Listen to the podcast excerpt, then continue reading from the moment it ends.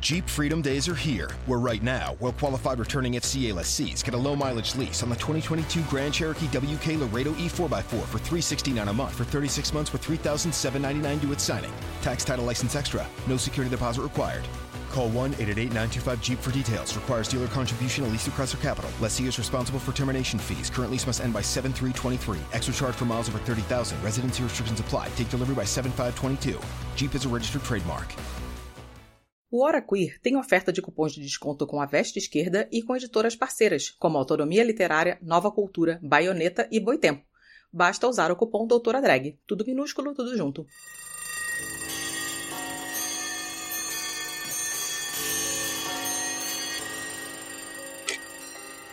Destrua o patrimônio público e privado. Ataque templos. Incendeie carros. Ele é mó covardia, dizendo que é opinião quando é homofobia. E tente levar o caos. O Brasil tá no fundo do poço.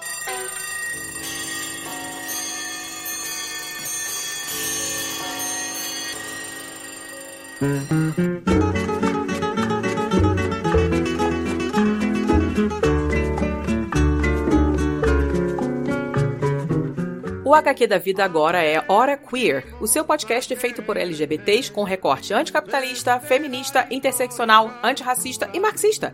Acesse o nosso novo site a partir de março. O site é horaqueer.com e em todas as redes sociais nós somos arroba. Tudo junto, tudo minúsculo. Gente, a live de hoje é sobre veganismo e política. E tem uma pessoa, umazinha dessa mesa, que não é vegana. Ainda. Enfim. Enfim, gente. Primeiramente, obrigado por toparem participar dessa live. Tenho feito algumas lives com alguns temas variados. E eu já fiz um vídeo com o Vitor ano passado sobre veganismo e é, interseccionar isso com outras lutas. Foi uma live muito interessante. Uma live, olha, live é o novo normal, né? Foi um vídeo muito interessante. E aí eu tive a ideia de, de convidar vocês para a gente falar de veganismo numa perspectiva mais popular, é, pensando isso também politicamente. Sobretudo logo agora que a gente viu uma notícia aí é, no G1, né, que outro, outra cepa aí do vírus potencial entre porcos está aí com a possibilidade de saltar para os humanos. E, inclusive, é, o Atila postou isso e o Vitor Uhum. postou em cima do post do, do Atila, né? Porque criamos animais com sofrimento animal para matar os animais, aí depois existe um problema. Para resolver o problema, precisa matar os animais, e para criar a solução para o problema, precisa testar em animais. Uhum. Então parece que a gente já tem a solução para isso, né? Enfim, dito isso, vamos às apresentações para quem não conhece essa galera, mas eu duvido que você não conheça, e se você não conhece, você está muito errado. Carlos, ou Vegetal Vermelho, eu, eu acho muito reificador ficar chamando só pelas arrobas, né? O Vegetal, a Sapa, o Vegano Vitor, mas é, são os nomes que eles são conhecidos pelas redes aí. Se apresente, Carlos, para a galera conhecer o seu trabalho, conhecer o que você faz. É, então, como ele falou, o meu nome é Carlos, é, eu sou professor de filosofia, né? Eu sou pesquisador em filosofia, também fiz graduação, mestrado e doutorado em filosofia, e eu sou vegano. E desde pouco tempo eu tô fazendo ativismo não só nas redes sociais, eu tenho um canal no YouTube que é o Vegetal Vermelho, eu no Instagram e no Twitter também. Mas eu estou militando atualmente, eu faço parte da UVA, da União Vegana de Ativismo, e também do coletivo Vaca, que é um coletivo regional vinculado à UVA, que a UVA é uma instituição nacional, mas é um coletivo regional daqui do Rio de Janeiro. E a UVA tem vários coletivos, todos vinculados a, a uma, de uma perspectiva anticapitalista, espalhados por vários cantos do Brasil. Então, e se na sua cidade não tem ainda, é um bom momento de se organizar também e criar o seu coletivo regional, né?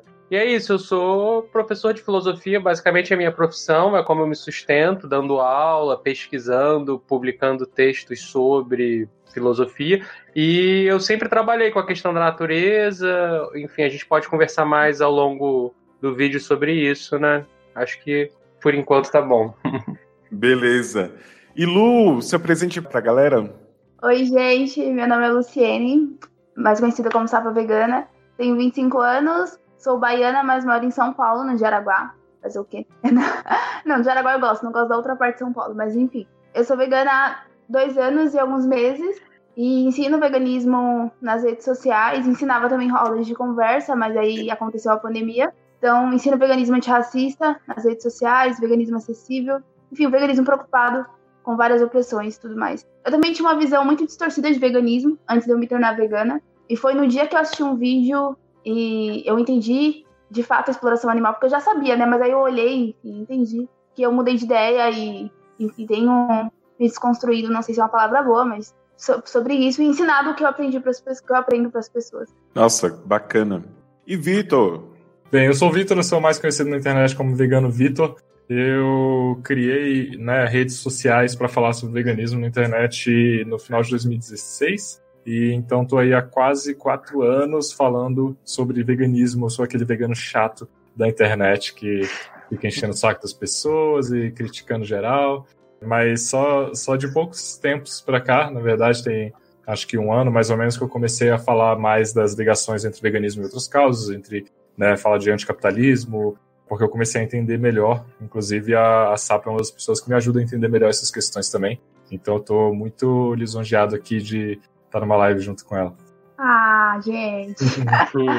Ai, gente, que bacana. Eu acompanho o trabalho de vocês e, para mim, vocês são inspirações para eu poder entrar nesse processo de transição. Cada um com uma abordagem distinta. Eu acho isso muito maravilhoso porque elas se complementam, inclusive. E é interessante a gente começar, né? Inclusive, a Lu pontuou sobre veganismo antirracista. A gente sabe, que todo mundo que acompanha o canal já vai saber que vegano liberal não é gente. E aí por que, que não é gente? Porque são pessoas que vão pensar o veganismo por uma perspectiva que não, não se enquadra na vida de todas as pessoas, não trabalha com autonomia alimentar, e enfim, aí eu acho que a Lu começar já falando sobre esse veganismo antirracista talvez seja interessante para a gente iniciar um bom debate aqui. Quando eu tava vindo para cá, para casa, né, porque eu tava trabalhando, e eu tava no ônibus pensando que as pessoas muitas vezes me, agora nem tanto, mas principalmente no começo do Sapa Vegana, as pessoas me perguntam muito por que, que eu falo de racismo e de veganismo ao mesmo tempo. Tipo, por que você só não posta umas receitas? Ou por que você não, fa não faz um perfil só sobre racismo e tudo mais? E aí eu fico pensando, cara, esse lance de não falar sobre as opressões e falar só sobre o especismo só funciona para quem não tem que se preocupar com as opressões, sabe? Então acho que sobre qualquer coisa que eu decidi falar, eu preciso ser honesta com a minha vivência, eu preciso considerar a vivência das pessoas para quem eu quero ensinar. Então, assim,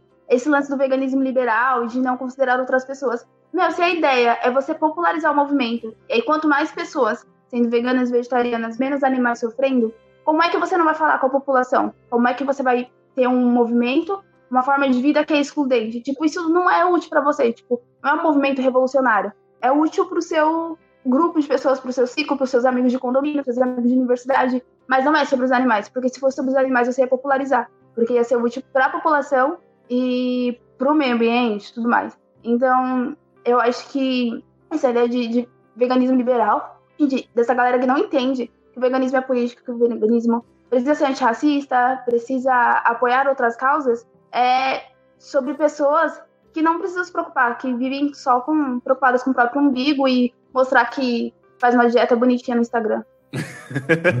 e, e, você falando aí, uma pessoa colocou uma questão que eu acho interessante, se alguém quiser já colocar, que ela tem uma dificuldade de explicar, por exemplo, para as pessoas que não é uma dieta, não é um estilo de vida. Eu acho que o Vitor, o Vitor e eu fizemos um vídeo com o título Veganismo não é estilo de vida, eu acho. Não lembro. Hum. Eu acho muito massa essa fala da, da Sapa, porque, para mim, eu me posicionei politicamente, tipo, em cima do muro durante muitos e muitos anos, e, e, eu só pude fazer isso por causa de todos os meus privilégios. Eu só pude sair de cima do muro quando eu entendi que por que, que esses privilégios existem e, e foi quando eu entendi também que existem muitas outras pessoas que não têm esses mesmos privilégios que eu. Então, quando alguém pergunta para a Saba, por exemplo, por que, que ela não fala só de veganismo, tipo, é impossível para uma pessoa que está sofrendo um preconceito na pele todos os dias, ignorar isso para falar só de veganismo. E, aliás, é, é, ridículo que alguém peça que alguém exija isso de você, né, Sapa? Então, é, foi com, com bastante tempo, bastante estudo, muito puxão de orelha, que eu fui aprendendo essas coisas e hoje eu consigo né, me posicionar de uma maneira, acho que muito mais empática, de uma maneira muito né, mais.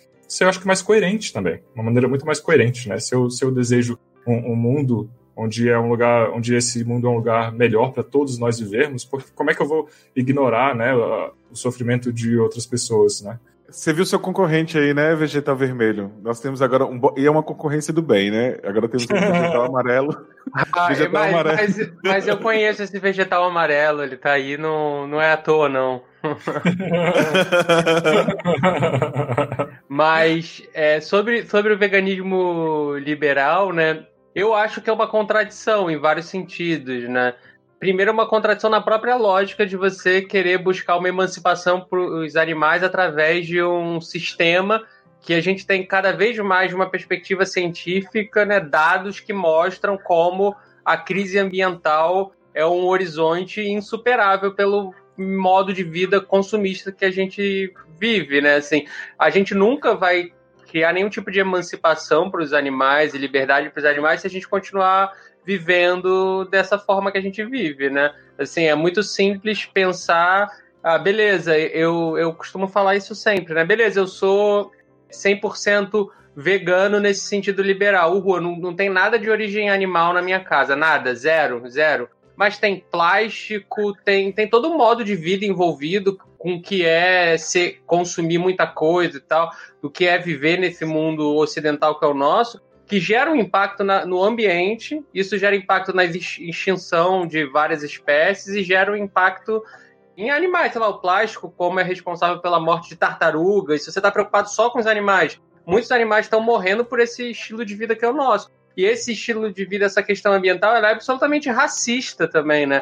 Porque quem é que sofre o impacto primeiro de, de todos esses problemas que esse modo de vida? São sempre as populações mais vulneráveis em torno do globo, né? Então, lá nos Estados Unidos, pô, beleza, eles vão viver lá o modo de vida deles que precisa de 10 planetas para a gente conseguir, se todo mundo vivesse. Ninguém pode viver igual a eles, mas eles estão lá consumindo.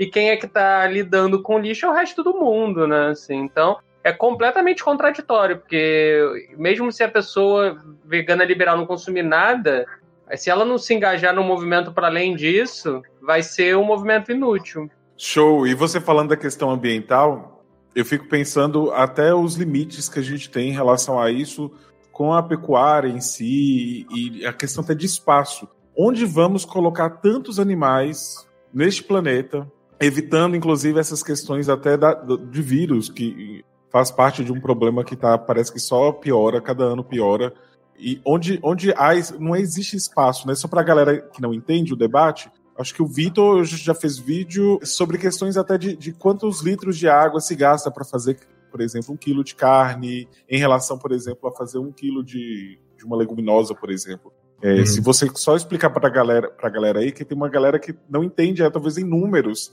uhum. fica interessante a gente explanar isso para uma compreensão melhor, né? Não, não falar assim, eu não gosto muito de ficar só jogando um monte de números, mas tem alguns que eu acho que são bem importantes. Então eu vou falar primeiro do número de animais terrestres mortos por ano, que são em 2018 foram 74 bilhões de animais terrestres mortos, né? E essa é uma média que tem aumentado.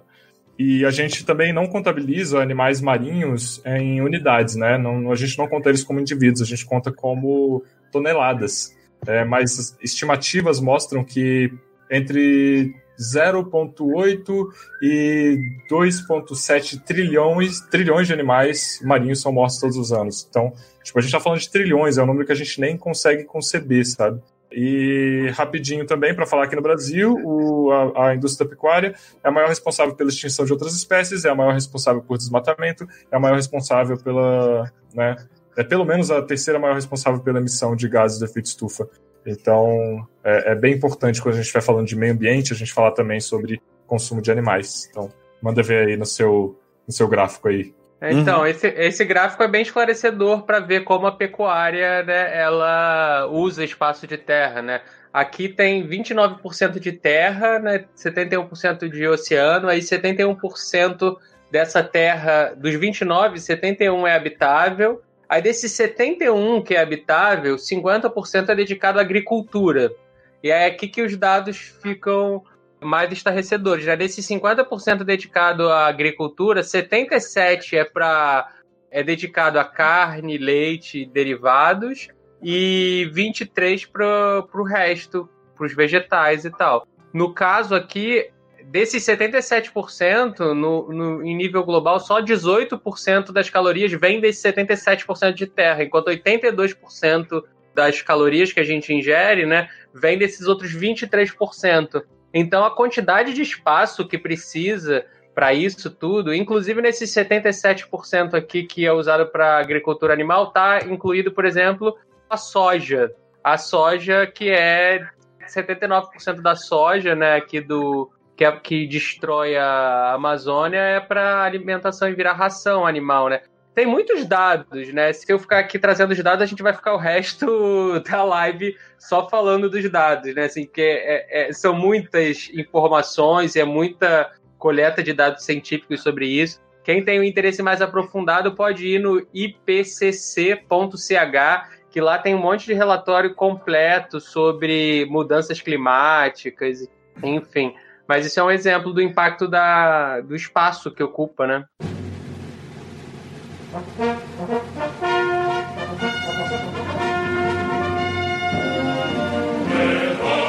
Você sabia que o podcast Hora Queer tem um spin-off chamado Doutora Drag? Então corre lá no YouTube e se inscreve também no canal youtube.com barra Doutora Drag.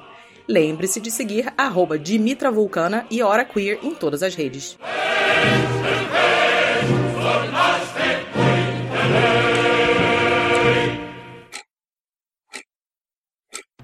A gente ouviu dizer que tá todo mundo esquecendo dos podcasts nessa quarentena, mas a RefDef se recusa a acreditar nisso. Responde aqui rapidinho, ajuda a gente a provar que nós estamos certos. Faz assim, ó, você ouve o episódio, depois você vai na descrição do episódio e acessa o link da pesquisa, que tá na descrição mesmo. Responde lá, ajuda a gente aí, é pro nosso TCC. É bacana você pontuar isso, é porque eu, eu acho que talvez para a galera entender, cruzar um pouco do número do dado científico também com experiências, ou então algumas falsas crenças que a galera tem. E tem uma pergunta ali do Léo, que inclusive já indicaram ali no chat que a melhor indicação seria continuar seguindo a Sapa Vegana lá no Instagram, porque ela passa muitas dicas para a pessoa lidar com o dia a dia. O Léo Araújo ele perguntou aqui, ó, eu moro em área carente, sou desempregado, o alimento é caro e não tenho opção de escolha alimentar. Muito menos saudável, e ele colocou entre parênteses, vegana. Que bom que ele considera a alimentação vegana saudável. Eu só discordo quando eu vejo o Vitor batendo um pratão de batata frita. como... como posso ajudar individualmente e coletivamente para mudar isso? Eu acho uma pergunta interessante e, e vai de encontro com o que a gente queria conversar aqui também hoje, né? Quando a gente entende o veganismo, quando a gente entende todos esses dados que eles falaram, e a gente começa a pensar na dimensão de tudo isso, porque você vê milhões, bilhões, trilhões, e você fica, meu Deus do céu, é muita coisa, é muito animal, é, muito, é muita poluição, é muita coisa. Enfim, a gente quer fazer muitas coisas, a gente quer revolucionar, tipo, a gente quer mudar o mundo, a gente tá nem a gente vai fazer todo mundo virar vegano, não quero nem saber, vai comer brócolis sim, aquelas, como diria Juan. É, e é foda porque a gente não consegue mudar tudo como a gente gostaria. Então, o que eu tento mostrar para as pessoas lá no meu Insta é, tipo, fazer o que é possível para onde você mora, sabe? Às vezes, pô, você não consegue, por exemplo, comprar todas as marcas de produtos veganos. Ou você não consegue, como eu, comer alimentos orgânicos. Então, eu não conheço muito a, a realidade, acho que é Léo, não? O nome dele que comentou, da, da região dele. Mas é se informar, é saber o que, que, a galera tá fazendo, é saber onde você compra alimento, é saber tipo, se tem algum coletivo, ainda que não seja um coletivo vegano, mas é uma galera consciente de alimentação, de alguma coisa. E tentar fazer alguma coisa na, onde você mora e de acordo com a sua realidade, é isso, significa muita coisa já.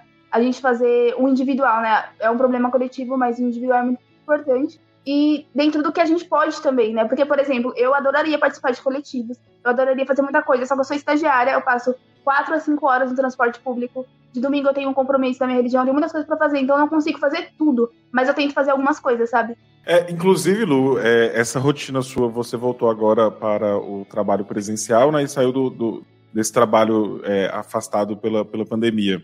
São quatro horas de transporte público.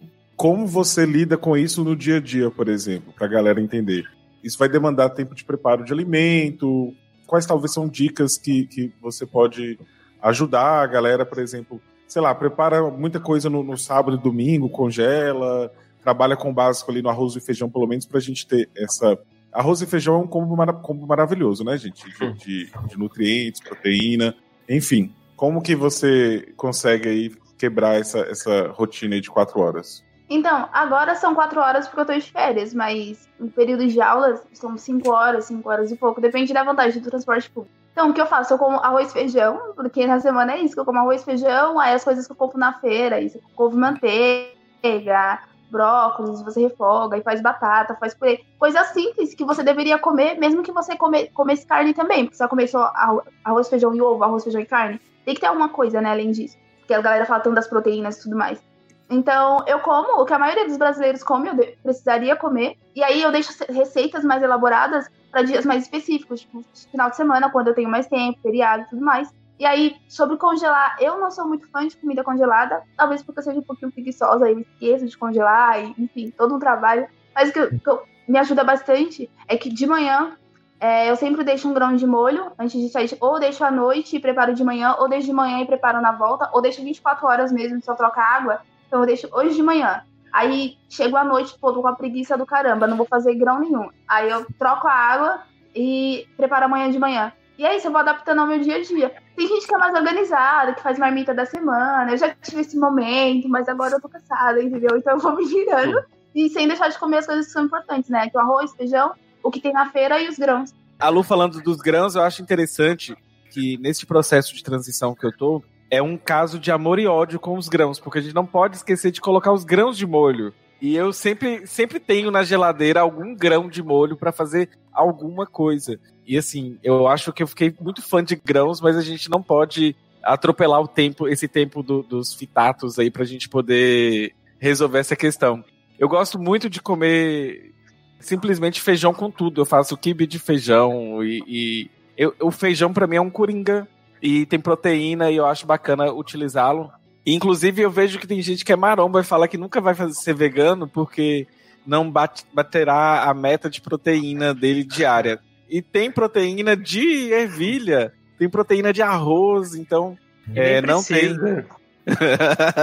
Nem precisa, dá pra, pra comer. Comida, uma, é. Arroz, feijão, sei lá, vai comer vegetais verdes também, isso ajuda muito ajuda muito nesse complemento que os marombetes querem. Então, amendoim tem muita proteína, amendoim é bom para bater meta. é, e sustenta, né? Um amendoim, gente, você come um amendoim torrado, você já fica ali saciado, você já quando eu como amendoim de tarde, eu fico. Eu, só à noite que eu vou sentir um pouquinho de fome. Isso me ajuda muito também a segurar e além de ser gostoso. Então, é uma bela combinação. E, gente, uma coisa que eu queria saber de vocês. Ninguém chegou aqui um cristalzinho vegano. Todo mundo teve um processo, né? A Lu meio que já começou a contar, mas eu queria entender um pouco como foi esse processo de vocês, assim, quando se deparou com o assunto. Provavelmente a primeira vez pode ter sido um pouquinho de arrisco dizer que algumas pessoas são babacas quando ouvem um assunto pela primeira vez, outras já estão abertas. É, Vitor, você pode contar aí como que foi sua transição e, e seu, seu despertar para essa pauta? Eu já desci do céu já vegano. Não, mentira. Inclusive, gente, esses três são maravilhosos, são veganos, assim, que é, não são moralistas, sabe? E isso tem muito a ver com o recorte do tipo de veganismo que eles querem construir. Então, eu acho isso muito bacana. Primeiro de tudo, eu quero, quero dar um salve aqui pro Chavoso da USP que está assistindo a gente. Ontem eu fui dormir quase uma da manhã é, mentira, anteontem eu fui dormir quase uma da manhã assistindo os vídeos que ele fez sobre é, o Racionais, sobre o álbum Sobrevivendo no Inferno. E então eu tô felizão de ver o Chavoso aí, valeu, mano. Eu comecei a entender o veganismo de como, como né, esse posicionamento ético faz, não faz tantos anos assim, né? Mas eu comecei a entender a nossa ligação e empatia com outras espécies quando eu era uma criança ainda. E eu acho que a primeira coisa que me tocou foi quando eu vi matarem um porco na minha frente. Era um, era um leitão, na verdade, um porco pequeno e eu vi matarem ele. Eu não vou descrever aqui como mataram, mas eu vou dizer que ele gritou muito e eu só conseguia chorar e, e sair correndo para casa. Então, mataram bem na casa da, da, minha vizinha, que eu morava ali perto do Sobradinho 2. E eu só consegui chorar e correr para casa, né? Então, foi essa, eu acho que talvez a primeira vez que eu fiz essa conexão entre um animal que estava vivo ali antes, um animal capaz de sofrer, e a comida que a gente comia depois. Só que eu era uma criança, não tinha independência nenhuma, não tinha nem ideia de que se podia viver sem comer animais. Enfim, várias outras coisas foram acontecendo ao longo da minha vida e que foram somando, somando pontinhos, né? Às vezes eu falo que a gente precisa acumular 100 pontos para ser vegano. E para algumas pessoas, assistir um documentário né, sobre, sei lá, tipo Terráqueos ou Dominion, já dá esses 100 pontos para você virar vegano. É, para mim, foram vários acontecimentos que foram rolando na minha vida inteira. Uma das coisas que me deu mais pontos foi um documentário que eu assisti chamado Cowspiracy, que mostra o impacto ambiental da indústria da exploração animal no meio ambiente, né? Então, é, várias dessas coisas foram somando até que eu, há um pouco mais de três anos atrás, na verdade, quatro, quase quatro anos atrás, é, resolvi que eu não podia mais né, a, continuar explorando animais ou contribuir para a exploração animal se eu quisesse agir de acordo com os meus valores, sabe? E a partir daí eu decidi que eu tinha que fazer alguma coisa também para ajudar com que outras pessoas enxergassem esse problema também. E daí eu comecei a fazer esse ativismo. Então, eu com certeza, eu faço questão de sempre trazer isso. Eu não nasci vegano. Muito poucas pessoas nesse planeta nasceram e, e de pais veganos, né? E capazes de compreender essa, essas questões desde criança. Então, é sempre importante quando a gente está falando com as pessoas, a gente tentar lembrar de quando a gente não era vegano e de como a gente gostaria de ter sido abordado quando a gente não era vegano. E é por isso que hoje eu tenho essa abordagem que eu tenho. Um dia eu ainda vou ser tão simpático quanto o Vitor, assim, é um, é um desejo. Vitor é fofo. Até pistolando ele é fofo. em geral, quando eu tenho alguma questão, eu tenho um movimento de querer ler muito sobre aquilo, estudar muito e tal. E no meu caso acabou vindo dessa forma. Eu sempre estudei, pesquisei. A, a, minha pesquisa, as coisas que eu trabalho, na, eu não consigo separar muito o meu fazer filosófico ao meu trabalho com a minha vida, assim. É muito, é muito conectado. Eu sempre me questionei sobre a questão da diferença, das diferentes formas de existir. Eu sempre me interessei por antropologia, que estuda os diferentes povos, as diferentes formas de vida não ocidentais.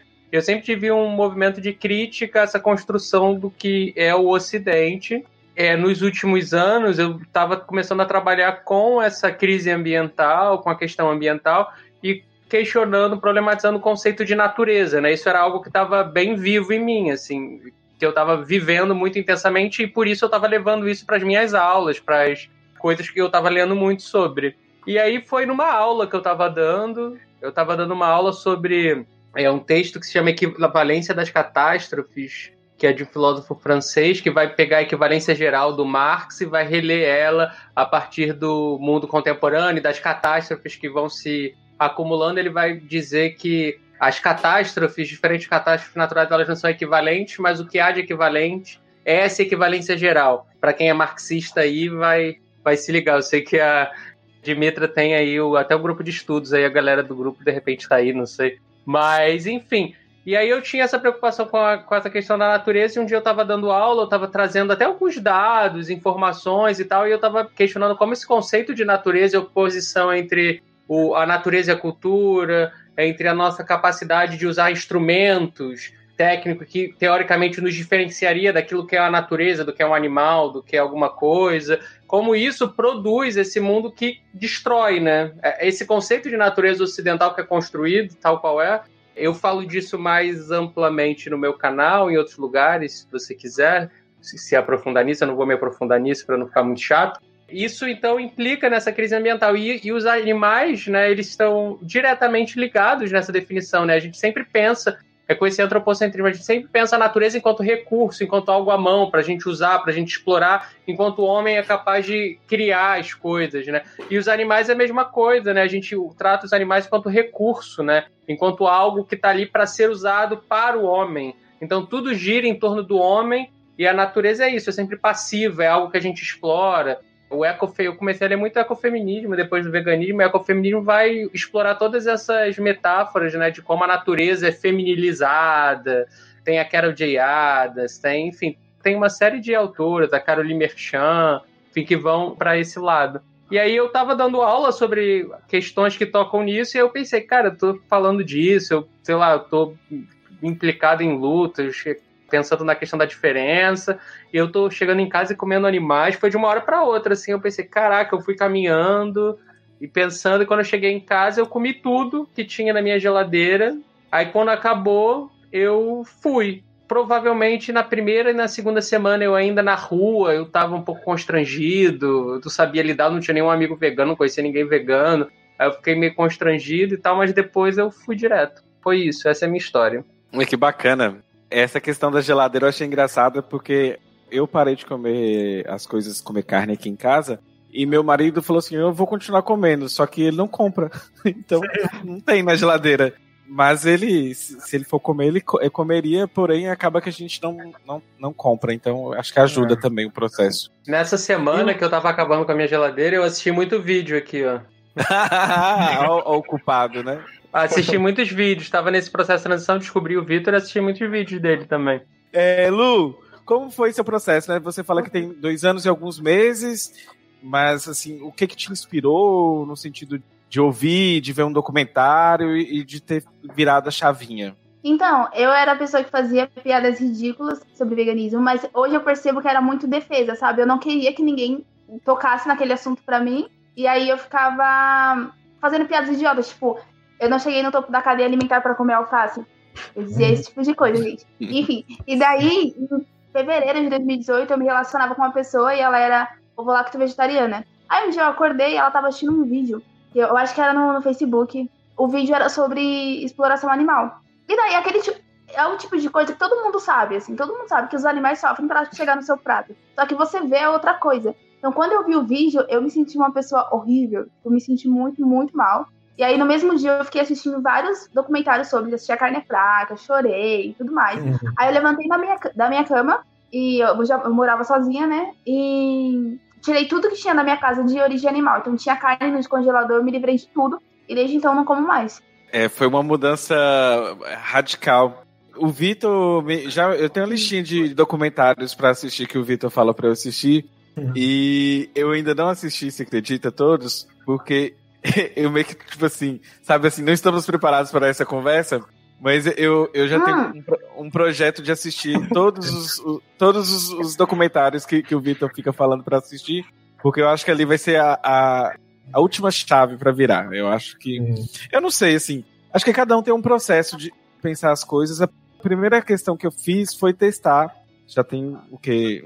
Mais de quase 10 meses, 11 meses, de testar como que é rotina e tudo mais. E aqui em casa a gente divide esse trabalho de cozinhar, de cozinha, então funciona muito bem. Nós temos uma, uma vantagem que é o tempo. Eu, apesar de quando estou trabalhando fora desse contexto de pandemia, eu gasto muito tempo porque eu, eu, trabalho em outra cidade, mas lá eu acabo morando nessa outra cidade uma parte da semana, então eu cozinho tudo de uma vez e levo uma sacolona de comida congelada para essa outra cidade. Então esse trabalho também de cuidado da casa ajuda muito tendo meu marido e eu para poder dividir esse trabalho de reprodução social que tem muito a ver também com a discussão das feministas marxistas também. Dito isso, eu queria fazer uma pergunta aqui pro Vitor, né? Porque tem uma galera que começa a parar de comer carne, como eu, come ovos, sabe que, por exemplo, que o leite já é algo problemático, né? É algo que explora a vaca eu acho que todo mundo sabe a, a exploração, as inflamações, o sofrimento emocional também da separação do próprio bezerro, enfim, tem uma série de coisas. Mas eu jurava que, que as galinhas não sofriam com os ovos. Confesso.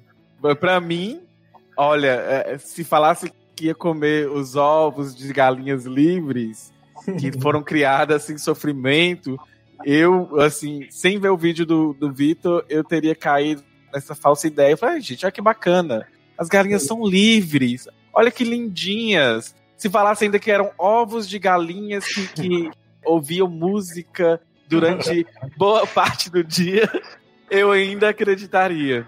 Será que elas Mas, queriam eu... ouvir música? Ah, então, e aí? Funciona ou não funciona? Não funciona. Mas assim, eu, eu não gosto de dar respostas prontas e simples, né? Eu costumo dizer que não existem respostas simples para problemas complexos.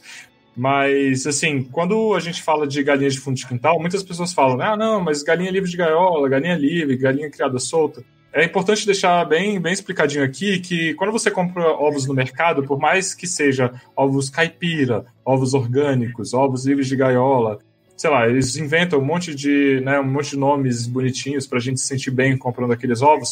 Todos esses ovos vieram de galinhas que sofreram muito, tá? Ovos que você compra no mercado vieram de galinhas cujos irmãos, os pintinhos machos, foram triturados vivos ou sufocados nos primeiros dias de vida. Vêm de galinhas que é, colocaram ovos durante um décimo da sua expectativa de vida e foram mortas de maneira muito violenta, normalmente. Um choque elétrico e uma faca na garganta, então elas são penduradas de cabeça para baixo, passam numa água que tem uma corrente elétrica, tomam esse choque, teoricamente para insensibilizar a galinha. Eu não sei onde que acharam que né, é, dar choque elétrico em alguém é uma forma legal de, de insensibilizar ou que isso torna né, a morte dela mais de boa. E depois, a, a, se por acaso essa galinha não recuar a cabeça, como acontece às vezes, e escapar do choque, elas vão ter as suas cabeças cortadas.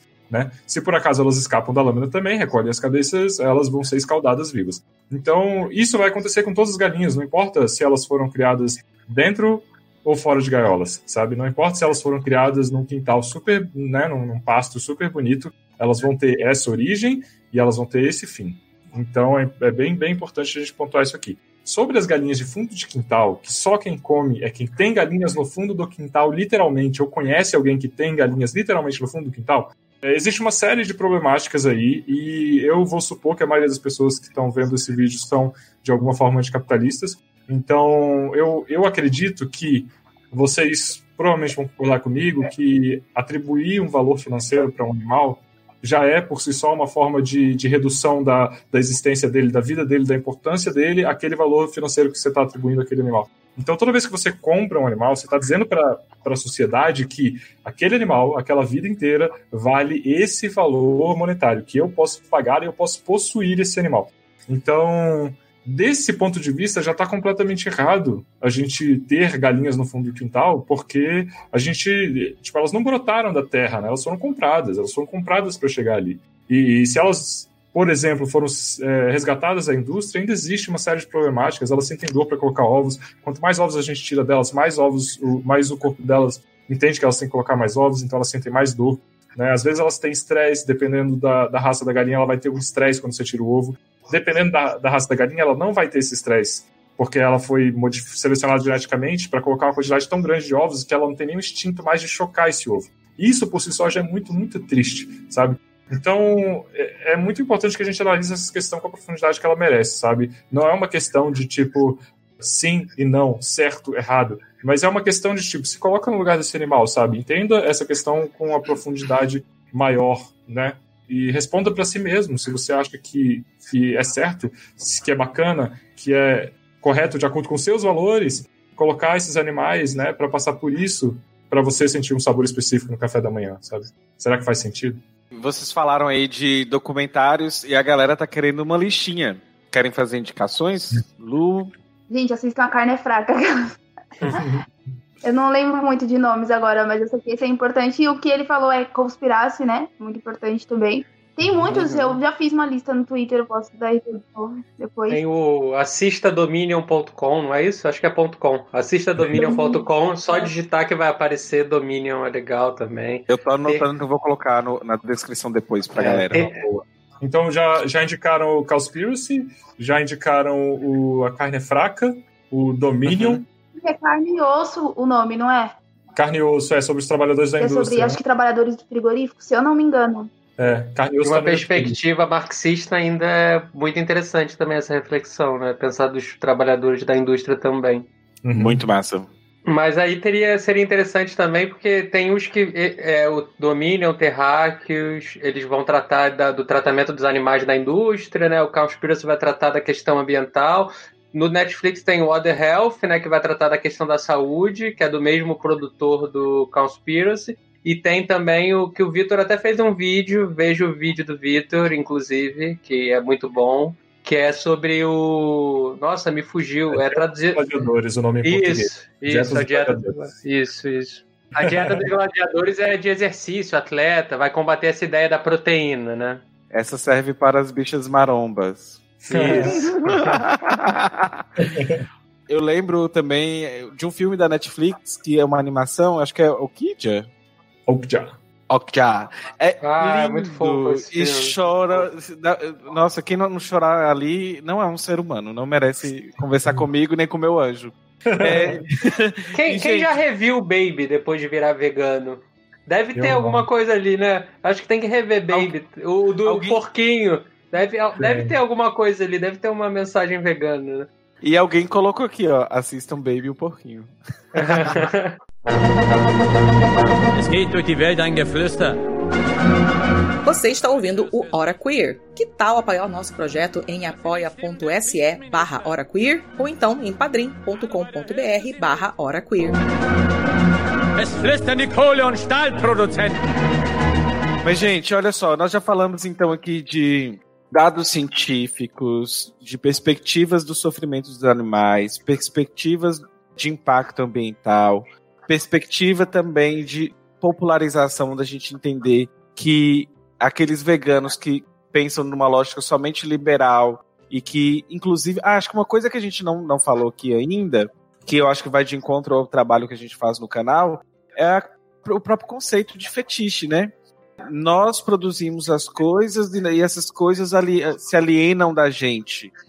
Quando a gente vai no supermercado, ninguém quer comprar um pedaço de vaca morta, um pedaço de, de carne, um pedaço de um corpo que foi assassinado, ou ninguém quer também comprar um pedaço de carne que foi produzido por trabalhadores que, convivendo com aquilo, chegam a ter problemas de saúde mentais terríveis.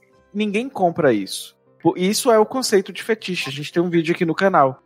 Quando a gente vai comprar lá, a gente vai comprar um colchão duro, a gente vai comprar colchão mole, a gente vai comprar picanha. Porque se a gente comprar exatamente o que é, a gente não compra.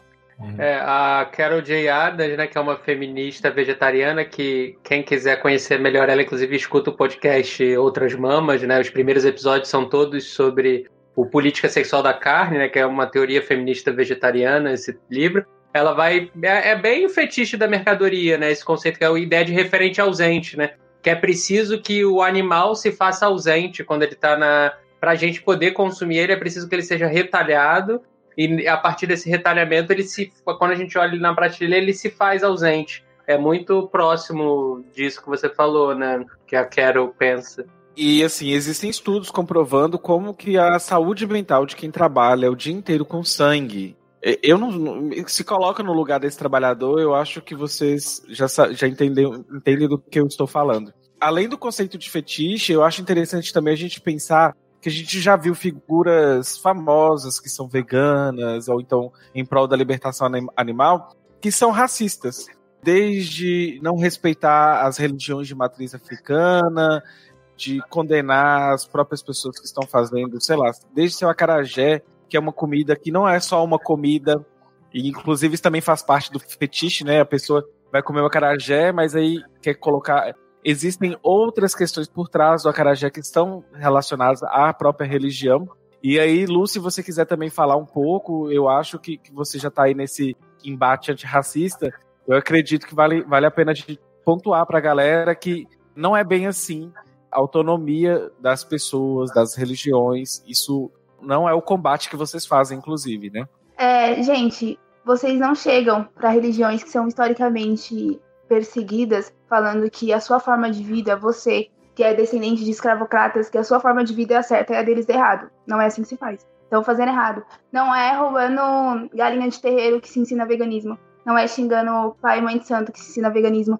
Não é achando que candomblé e umbanda matam cachorros e deixam nas encruzilhadas que se ensina veganismo. Estão fazendo errado e vocês estão afastando as pessoas, assim como vocês afastam achando que queijo de castanha de caju é o que as pessoas na periferia vão fazer e virar veganas. Então, assim, quando você vai falar de veganismo, quando você vai falar de qualquer coisa, você precisa ser honesto. Honesto com as pessoas e honesto com a história desse país. Não adianta você querer impor uma verdade, impor o que você acredita, porque você é o branco, todo salvador vegano, e achando que você é revolucionário, que você vai mudar o mundo, se você não considera a realidade das pessoas. É, como eu falei uns dias atrás, as pessoas, muitas estão abertas a parar de explorar animais. Se você mostrar como eu mostro no dia a dia, muitas vão se mostrar abertas. Só que você tem que se mostrar aberto a lutar do lado delas também. Porque as pessoas, a gente, a gente morre pela forma como nós comemos, e aí nós afro-veganos falamos que laticínios, por exemplo, fazem muito mal para a população preta, só que a gente também morre na mão da polícia, a gente também morre de negligência médica, a gente morre de depressão, a gente morre de suicídio, a gente morre de muita coisa.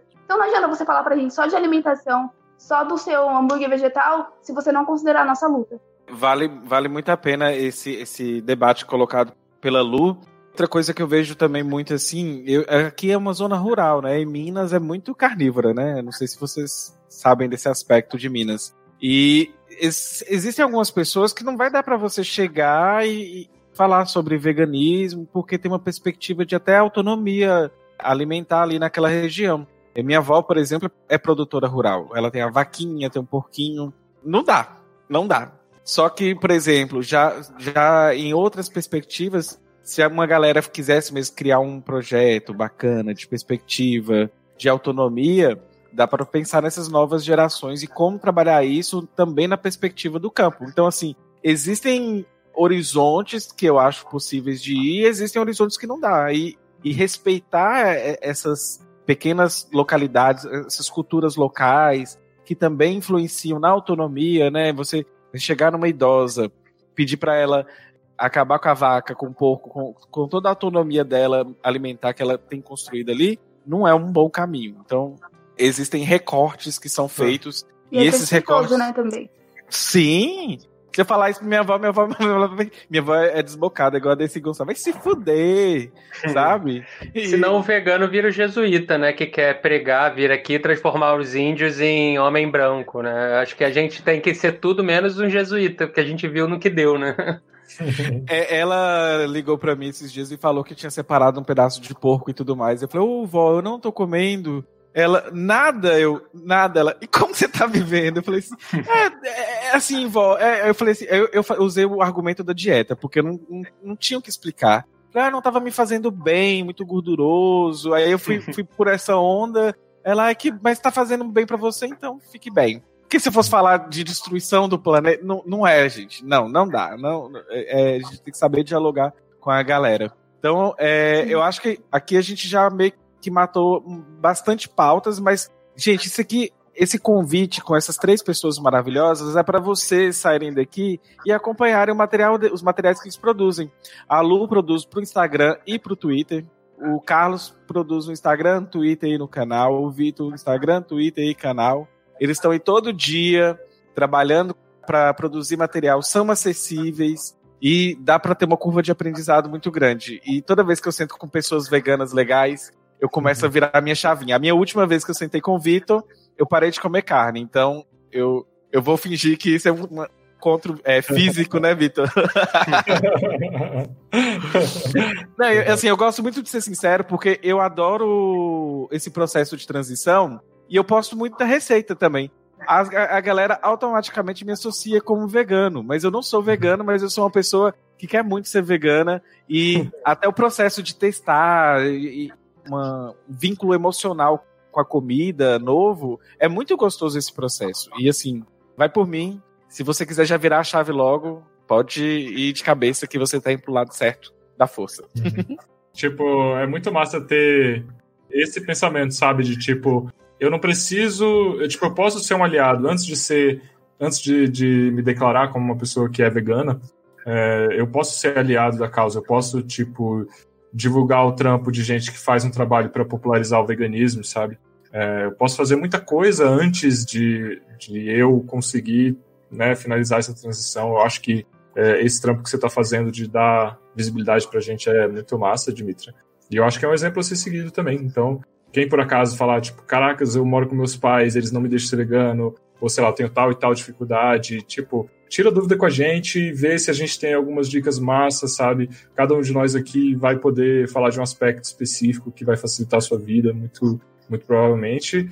E se você, por acaso, ainda não, não conseguiu chegar lá, tipo, vem, vem pelo menos fazer como, como a Genita está fazendo, sabe? Se mostrando aberta, se mostrando como aliada e tal. Então, fico feliz de verdade, assim, com esse convite, com esse encontro, que eu também fico feliz pra caramba de estar aqui. Eu queria eu só queria pontuar uma coisa que o Carlos falou, é, que ele falou sobre os indígenas, né? E algum tempo atrás, teve uma treta no, no, no Twitter, que eu não acompanhei Tinha muito porque eu Twitter, né? dessas tretas. Twitter vive disso, né? A galera tava falando sobre um ritual. Eu não sei se ritual é a palavra certa, se eu estiver falando errado, me perdoem e me corrijam. É, mas um, um ritual indígena de, em, que, em que eram utilizados animais, alguma coisa assim. Mas eu, eu lembro que rolou uma, uma treta dos veganos e, a, e os, a galera indígena. E, meu, muita gente, muitos veganos falaram muitas merdas. Mas esses dias, os filhos de mães indígenas desapareceram. Quanto desses veganos falaram sobre isso? Quanto desses veganos acompanharam perfis indígenas, levantaram a tag e cobraram as autoridades e tudo mais? Então, meu, a galera só quer impor, sabe? É o que o Victor falou, meu, se você não for aliado, se você não mostrar que você tá ali do lado pra luta deles também, ninguém vai abraçar a sua luta. Com certeza, né? Assim, é- essa é uma questão muito importante, assim. Obrigado por ter colocado, Luciane, porque e, e tem uma certa, uma certa colocação muito mal colocada, né? Assim, as- é, coloca o veganismo de uma perspectiva muito ruim, que é essa perspectiva do veganismo liberal mesmo, né? Inclusive, se você for pegar um ritual qualquer que faça alguma coisa com o animal que a gente não gosta e a gente não apoia, óbvio, mas você tem que entender o conceito, o que está acontecendo ali.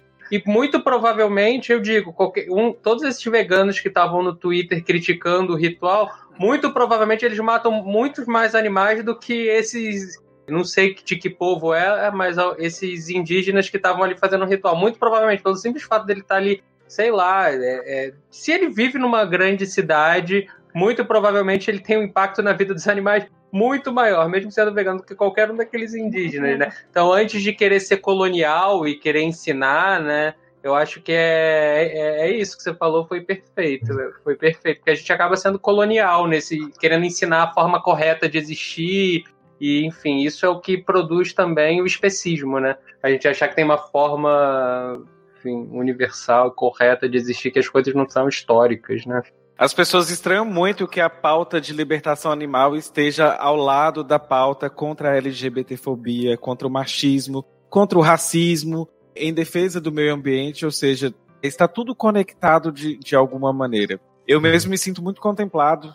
É, hoje eu tô de, não tô de Dimitra, né? Então vou, vou usar aqui no masculino. Mas eu me sinto muito contemplado de fazer parte, por exemplo, de um coletivo que é o Subverta, que tem um setorial de libertação animal, tem um setorial de mulheres, tem um setorial LGBT, setorial do movimento negro. E como que a gente faz uma, uma costura entre pautas anticapitalistas e essas pautas que complementam e, se, e elas todas fazem parte de um grande problema que é essa estrutura que a gente tem aí. Enfim, eu gostaria de agradecer a todos vocês. Se vocês ainda quiserem deixar mais alguma palavra, mas eu já queria dizer para todo mundo que está aqui, nós passamos de 100 pessoas nessa live. Assistam o canal do Carlos, que tem uma perspectiva, igual ele falou, mais filosófica, porque é, é como ele lida com esse assunto. Carlos também é, é, é marxista, então tem uns debates interessantes que eu curto muito. Tem o Vitor. Vitor, você já, já veio para o, o lado subverta da força? Eu. Assim, o processo foi interrompido depois da, da pandemia, né? Eu já fiz tudo que. todos os- Já cumpri todos os critérios. Agora falta finalizar, tipo, fazer o preenchimento de formulário e tal. Mas sou super apoiador do Subverta, tô colando junto. É que show. E a Lu que produz tanto para o Instagram quanto para o Twitter. E mostra aí numa, numa perspectiva super antirracista. Eu acho isso maravilhoso o trabalho que ela faz. É isso. Se vocês quiserem complementar mais alguma coisa que eu acho que, que vocês acham que é importante a gente frisar antes da gente da gente sair, para dar um tchau pra galera, fiquem à vontade. Eu só queria agradecer que é uma honra estar aqui com vocês. Eu tô recentemente ocupando as redes sociais e eu sempre acompanhei, acompanho o trabalho de vocês, assim, vocês me inspiram muito, então é um prazer estar aqui trocando com vocês mesmo. Obrigado. Obrigado mesmo.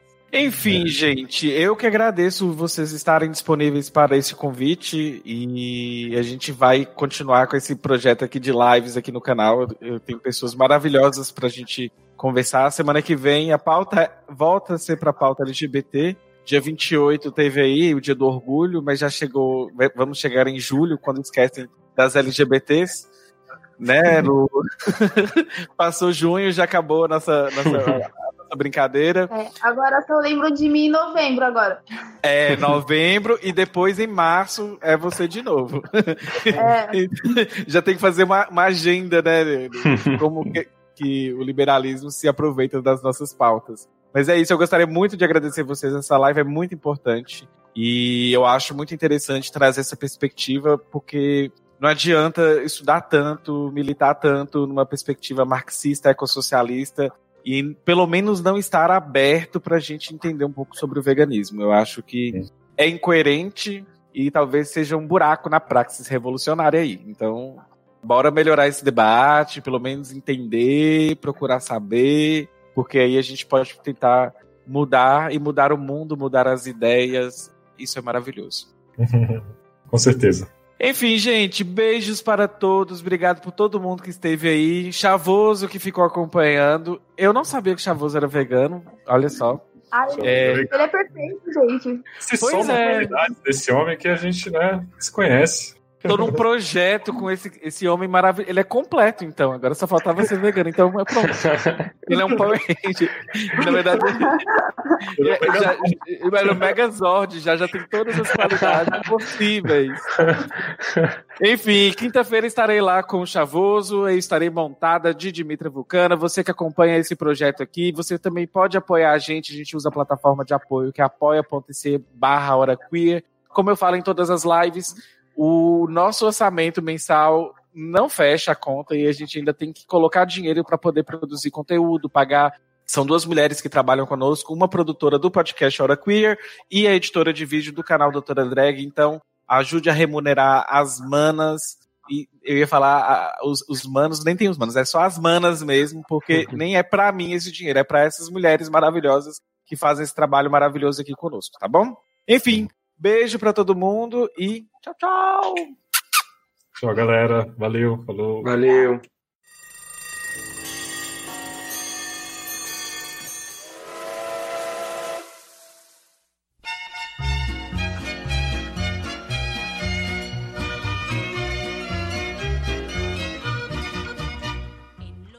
Sabia que você pode apoiar a diversidade na podosfera? Se você conhece pessoas que participam de podcasts e são negras, LGBTs ou mulheres, use as hashtags Podosfera Preta, LGBT Podcasters e Mulheres Podcasters para divulgar os episódios do seu podcast preferido. O Hora Queer apoia a diversidade na podosfera. Apoia você também. O Brasil está no fundo do poço.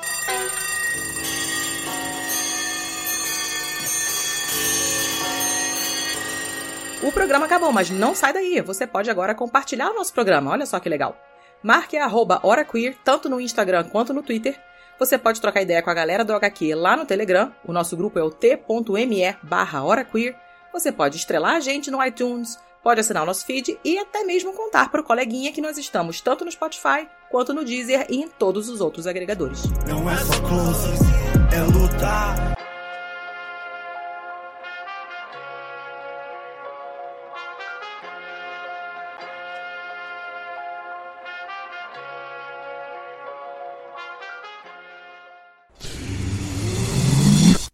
Half-Death.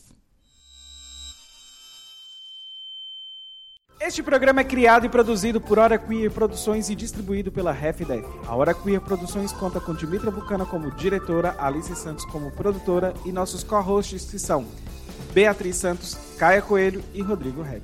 A RefDef conta como produtor executivo Gus Lanzetta, gerente de projeto Lídia Roncone, produção Nicole Carça, finalização Henrique Machado.